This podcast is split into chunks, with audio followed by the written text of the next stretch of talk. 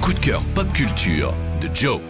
Les amis, l'année dernière, j'ai lu le premier tome d'une BD que j'ai adoré, mais j'en avais pas parlé ici. Je ne vais pas reproduire la même erreur avec le tome 2 qui vient de paraître, et donc je vais vous chanter les louanges de Banana Sewell, une BD éditée chez Glénat, écrite et dessinée par Michael Sanlaville, l'un des papas de la BD culte Last Man. Si vous connaissez Last Man, vous savez déjà que Sanlaville est féru de manga, et plus particulièrement de shonen, un type de manga qui, au Japon, est destiné plutôt à un public ado, et dont les récits reposent souvent sur la quête initiatique d'un ou plusieurs personnages qui, à chaque tome vont se dépasser psychologiquement et ou physiquement pour se rapprocher d'un objectif ou vaincre l'adversité. Les Chevaliers du Zodiaque, Dragon Ball ou plus récemment My Hero Academia ou Naruto sont de bons exemples du genre. Banana Sewell, c'est une histoire qui pousse les tropes du shonen à leur paroxysme et les sublime dans un récit compact hyper dynamique et sans temps mort. C'est la variation européenne et survitaminée d'un shonen classique. On y suit le parcours d'Elena, une charmante jeune fille de la campagne, qui se découvre un talent inattendu pour la Sioule. La Sioule, dans cet univers futuriste, c'est le sport le plus populaire du monde. Une sorte de mix entre le football américain, le Quidditch et le rollerball. Donc en résumé, un sport de ballon hyper vénère où tous les coups sont permis, même débarquer sur le terrain en dragster pour griller tout le monde. Admise à la seule école qui forme les futurs champions, Elena réalise dans ce tome 2 l'ampleur du challenge que représente de ce sport à haut niveau et s'oppose enfin à des rivaux de taille. À cette histoire viennent se greffer un dilemme familial, un groupe d'amis attachants,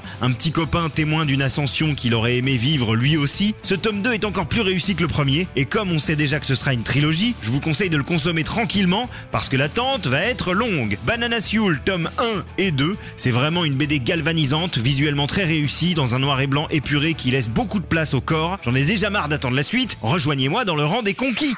Retrouvez toutes les chroniques de WeFM en podcast sur wefm.fr.